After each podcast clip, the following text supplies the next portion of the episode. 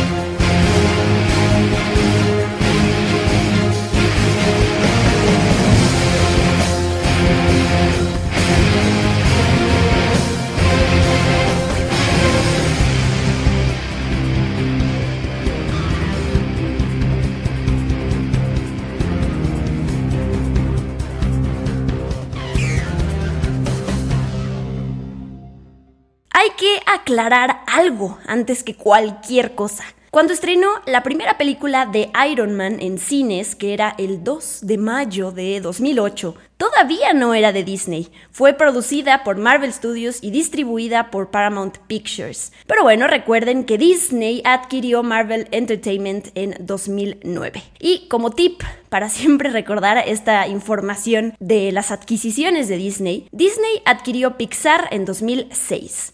Tres años después adquirió Marvel Entertainment en 2009 y tres años después adquirió Lucasfilm en 2012. Ya saben, para cuando tengan examen de fechas, muy fácil, así se acuerdan 333, 2006, 2009 y 2012. Espero que esta información les sea útil. Regresando al tema de Iron Man. La película es dirigida, como saben, por John Favreau. Antes de eso, John Favreau había dirigido un par de películas para televisión y también había hecho Made, Elf y esta película que se llama Sazura, una aventura fuera de este mundo, Sazura, una aventura espacial, no recuerdo cómo le pusieron en, pues dependiendo del país en donde estén, pero bueno, esas son las películas que tenía John Favreau como director hasta ese momento. Desde Iron Man, desde 2008, este cineasta ha contribuido muchísimo a la compañía de Disney. Recuerden, después de Iron Man hizo Iron Man 2, el live action del libro de la selva, que en algún punto debe salir la secuela, el remake de El Rey León, que si bien hay sentimientos encontrados y no tuvo críticas positivas esta película, la realidad es que le fue increíblemente bien en taquilla. es la película animada más taquillera de la historia, más allá de, de Frozen. Así que los números hablan por sí solos, por eso ya anunciaron que va a haber una nueva película del Rey León, que va a ser una especie de precuela, pero también secuela.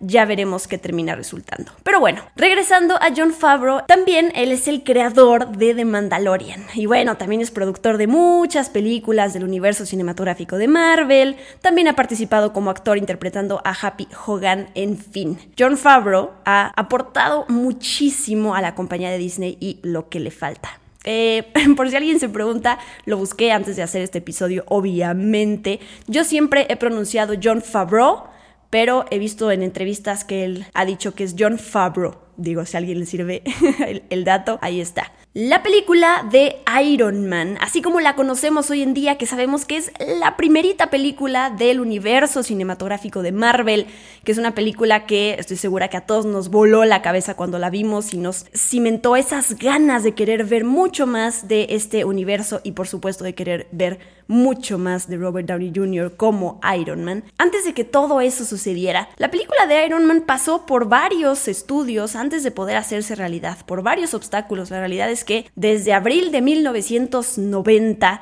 esta película empezó a desarrollarse y tardó bastantes años en llegar a la pantalla grande. Aquí les va la historia. Como les decía, en abril de 1990, Universal Studios adquirió los derechos para desarrollar Iron Man para la pantalla grande con Stuart Gordon como director. Iba a ser una película de bajo presupuesto. Pero ¿qué pasó? Que seis años después, en febrero de 1996, 20th Century Fox adquirió los derechos de Universal. Recordemos que en los estudios tienen, cuando tienen los derechos de algo, tienen cierto tiempo para producir contenido con eso, eh, de acuerdo al, pues, al acuerdo que tengan tal cual. Y si no lo hacen, los derechos o regresan al propietario o se van a otra parte. Así que, ¿qué pasó cuando los derechos los tenían 20th Century Fox? Les cuento rápidamente algunas cosas que pasaron. Por ejemplo, un año después, Nicolas Cage dijo, expresó su interés por interpretar al personaje. Luego, un año después, fue Tom Cruise el que dijo, no, yo a mí me gustaría producir esta película y protagonizarla. Tuvimos a Jeff Vintar, que entre paréntesis es el guionista de Yo Robot, y a Stan Lee, que coescribieron una historia para Fox. Y por ahí leí que también hasta se acercaron a Quentin Tarantino para que dijera. En fin, con esto les, les, les voy contando que hubo muchas personas, muchas ideas, muchas propuestas que se acercaron a esta película, pero pues nada terminaba de cuajar.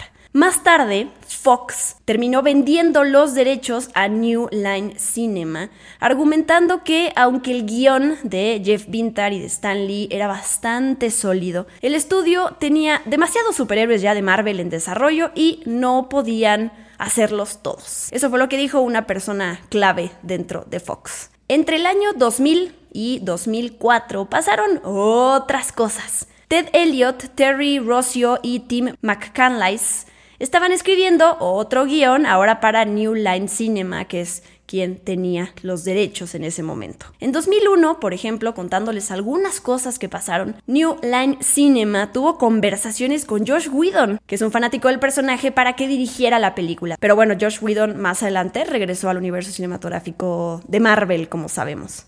Después de esto, se contrataron a otros escritores para trabajar en el guion. David Hayter fue contratado en 2004 para escribirlo. Él es el guionista, para que sepan, de X-Men, de la secuela y de Watchmen, la película de Zack Snyder.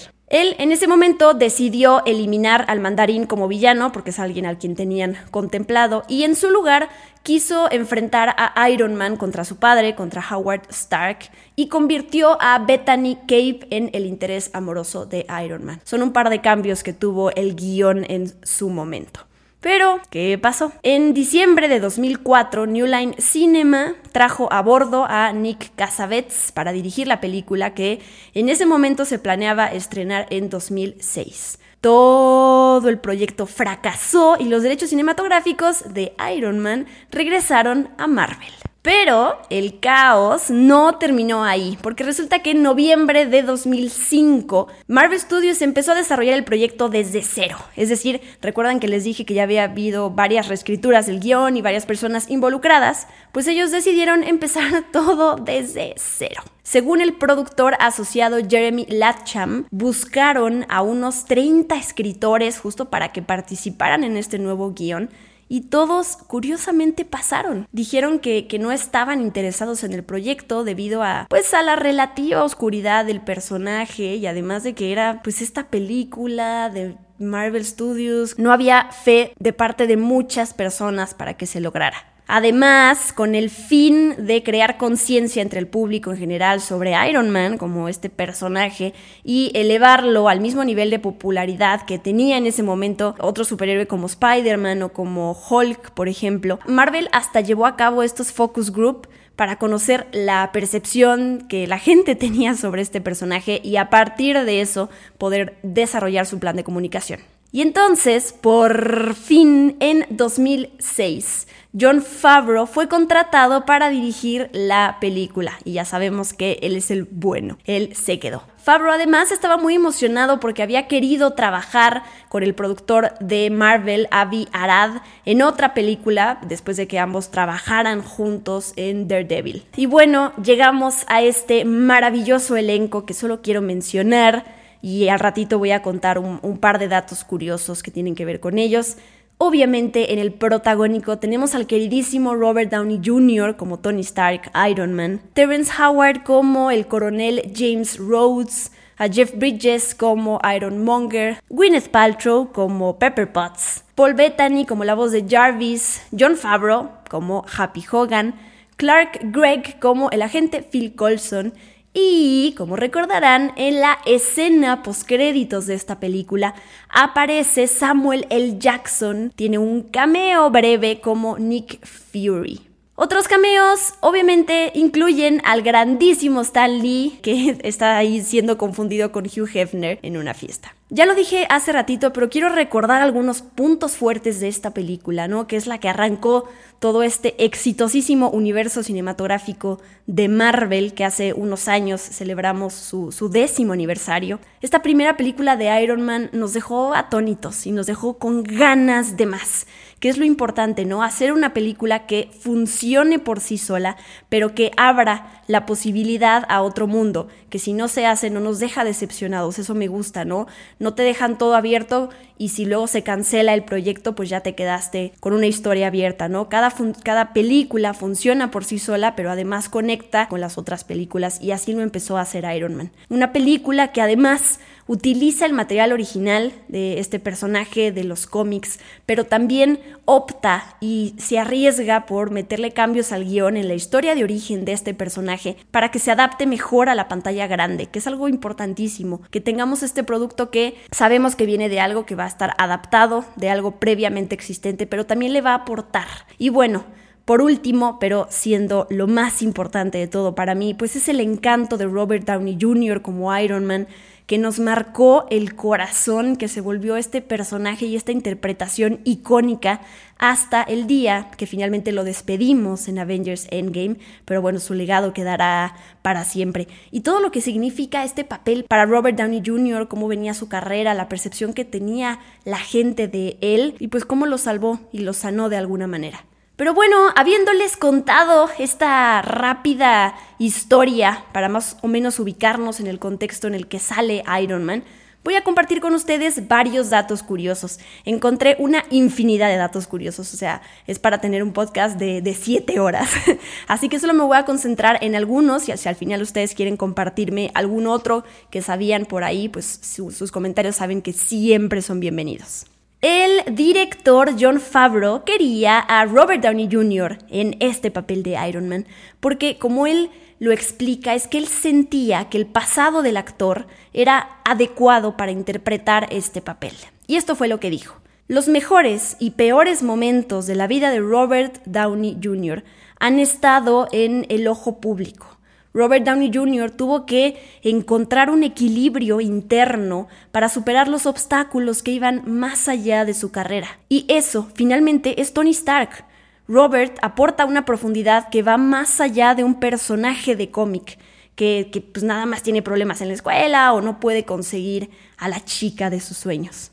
Fabro además sintió que eh, Robert Downey Jr. podía convertir a Tony Stark en un, y estas son las palabras, en un imbécil agradable que representara un auténtico viaje emocional una vez que se ganara el corazón de la audiencia.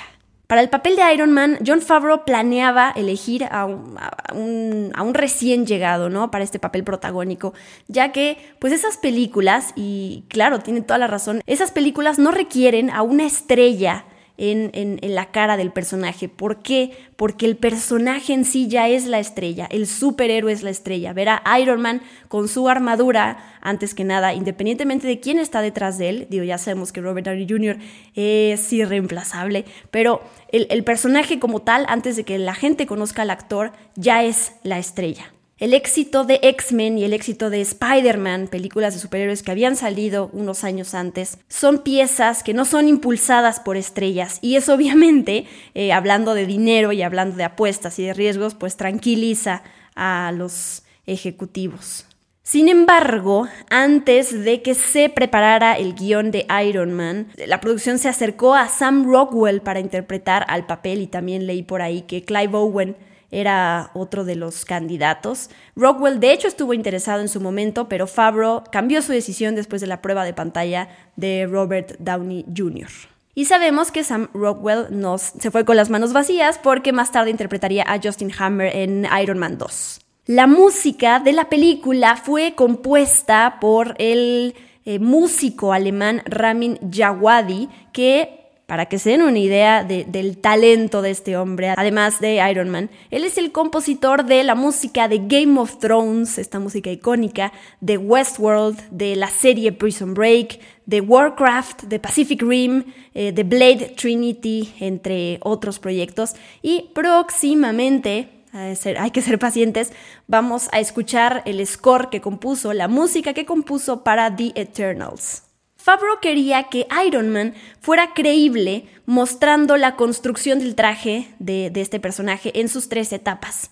Stan Winston, que es un fanático del cómic y bueno, eh, con su compañía ya había trabajado con John Favreau en Sazura, ellos construyeron versiones de metal y goma de la armadura. Paul Bettany, me imagino que esto ya lo habrán escuchado, en su momento dijo que no estaba familiarizado con la trama cuando tuvo que grabar la voz de Jarvis. De hecho, dijo que este trabajo en su momento fue el trabajo más fácil de todos para él y pues una ganga, ¿no? Él lo ha descrito como hasta un robo porque dice, pues solo tuve que trabajar dos horas, me pagaron pues bastante dinero y pues terminé yéndome de vacaciones con, mi esposa Jennifer Connelly, ¿no? Así que le fue bastante bien, porque además esto le abrió la puerta al universo cinematográfico de Marvel, sabemos ahí que aparecerían muchas películas más adelante e incluso iban a requerir su presencia física.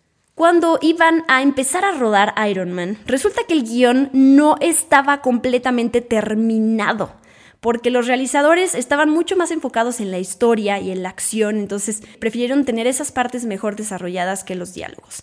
Así que, ¿qué pasó? Que obviamente muchas de las líneas, los diálogos de la película, pues fueron improvisados durante la filmación. El director John Favreau reconoció que pues esto hizo que la película se sintiera mucho más natural y algunas escenas fueron filmadas con dos cámaras para estar capturando líneas improvisadas que, que surgieran en el lugar. Jeff Bridges, uno de los actores de la película, dijo que sobre esto al principio se sintió realmente incómodo porque él es un actor al cual le gusta eh, tener el guion listo y ensayarlo para, la hora de rodar. Entonces, como muchas cosas no estaban listas, pues eso lo, lo hizo sentir incómodo. Pero más adelante él solito se quitó la presión y dijo, vamos a divertirnos. Iron Man fue nominada a dos premios Oscar, Mejor Edición de Sonido y mejores efectos visuales. Se filmó una versión alternativa de aquella escena postcréditos que les mencioné anteriormente en donde vemos a Nick Fury, en la que dice algo más o menos como como si los accidentes gamma, los insectos radioactivos y los mutantes variados no fueran suficientes. Con esto haciendo referencia a Hulk, a Spider-Man y a los X-Men, pero esto terminó cortándose por problemas legales con Sony Pictures y con 20th Century Fox, quienes en este momento tenían la propiedad total de los personajes. Jarvis, ¿qué sabemos qué significa en inglés? Just a Rather Very Intelligent System, que se traduce como solo un sistema bastante inteligente, algo así, es un tributo a Edwin Jarvis, el mayordomo de Howard Stark, y cambiaron a este personaje a una inteligencia artificial en un principio para evitar comparaciones con el mayordomo de Bruce Wayne, Alfred Pennyworth. Iron Man es la última película que el experto en efectos especiales Stan Winston completó antes de su muerte. En los cómics, Tony Stark participó y se convirtió en Iron Man en la guerra de Vietnam. Pero en esta película el origen del personaje, como recordarán, se cambió a Afganistán, ya que el director John Favreau no quería hacer de la película una pieza de época, sino darle un aspecto contemporáneo realista. Este es el tipo de decisiones eh, creativas que se toman para ajustar mejor los personajes o a nuestra época o a la cantidad de dinero que van a tener para la producción, eh, sin perder obviamente la esencia del personaje y la historia. Rachel McAdams, curiosamente, fue la primera opción de John Favreau para interpretar a Pepper Potts, pero rechazó el papel, aunque más tarde sabemos que aparecería en Doctor Strange, muchos años después. Cuando Pepper Potts descarga un conjunto de archivos secretos, la autorización de un documento aparece como Lebowski. Y recordarán que Jeff Bridges, que está en Iron Man, interpretó también a The Dude en The Big Lebowski. Para algunas de las tomas de la primera encarnación del traje de Iron Man fue el mismísimo John Favreau quien realizó el motion capture, la captura de movimiento.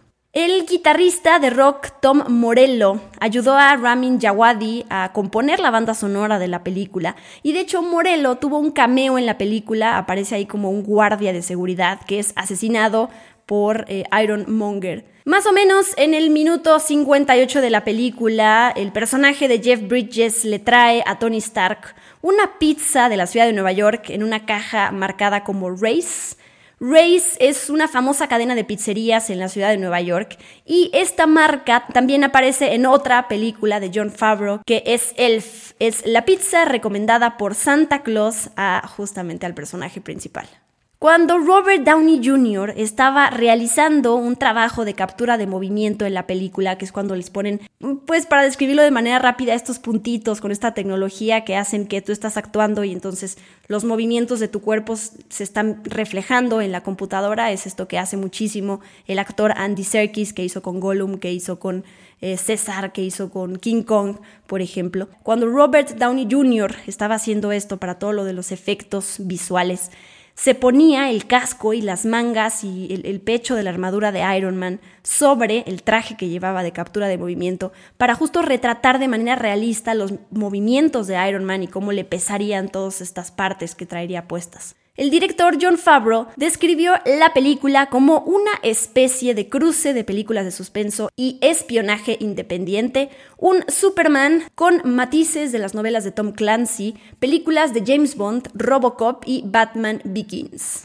El tono de llamada de Rhodes es el tema de Iron Man del programa de televisión de dibujos animados de la, de década de 1960. Michael Bay ha dicho que esta es su película favorita de Marvel. Pues no, es que sea un dato muy relevante, pero me, gustó incluirlo.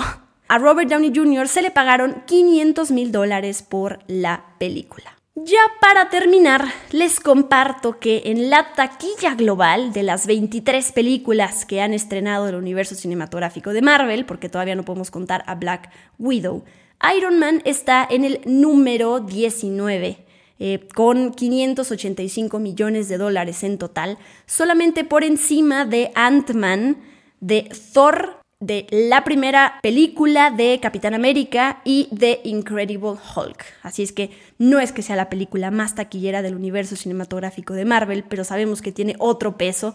Es la película que lo inicia todo y además tiene muy buenas críticas. Y pues con eso terminamos este episodio dedicado a la historia de la primera película de Iron Man y datos curiosos de la película. Como ya les dije, hay mucho más que decir. Esto es una breve historia, un breve recorrido sobre todo esto para que se den una idea de todo lo que tuvo que pasar la película de Iron Man.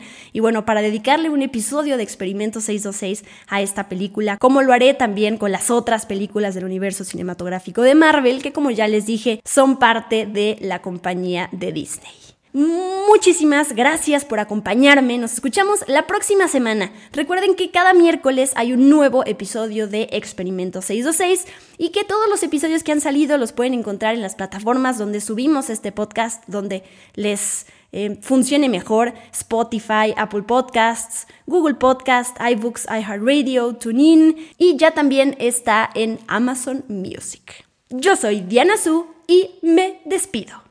Bye bye. Esto fue Experimento 626 con Diana Su. Gracias por acompañarnos. Los esperamos en el próximo episodio. Hakuna Matata.